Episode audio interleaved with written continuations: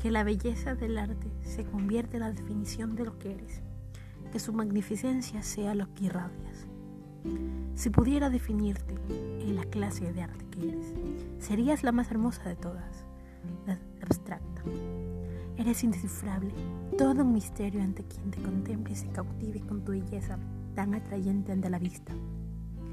Cualquiera que te ve se pierde ante tanta perfección y a la vez en algo incomprensible, que nos hace pensar en cuánto encanto, cuánto misterio puede haber detrás de ti, la definición del arte más fino y encantador.